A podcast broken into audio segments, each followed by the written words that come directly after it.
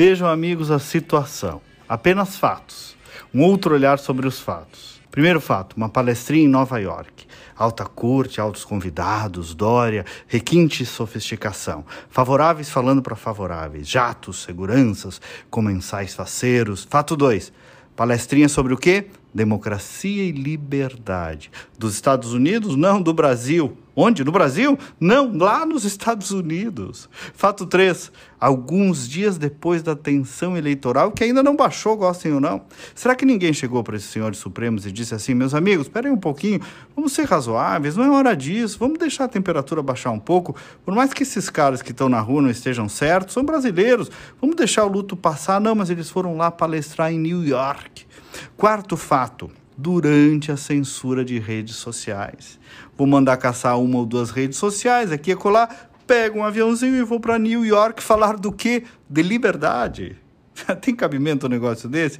Será que não é possível depreender traços de zombaria, de uma atitude estarrecedora desse tipo, de quem deveria justamente ser a moderação da nação?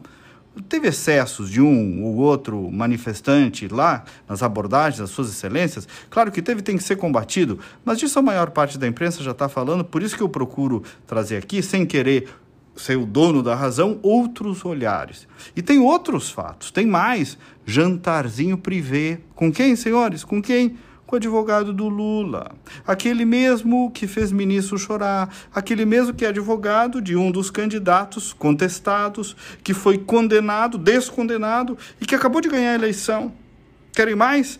Desde New York, o um ministro escreve pedindo paz, serenidade, e no mesmo tweet chama de extremistas antidemocráticos e avisa que vai punir com o rigor da lei penal. Sem processo, falando fora dos autos, pessoal, torcedor, civilmente, sem nenhuma postura magistrada que sempre foi tão cara para a institucionalidade do bom judiciário brasileiro. E para completar, meus amigos, o último fato: perdeu Mané. Perdeu Mané.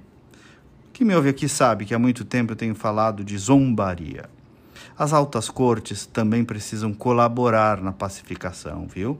Recuperar a essência do papel social de um magistrado.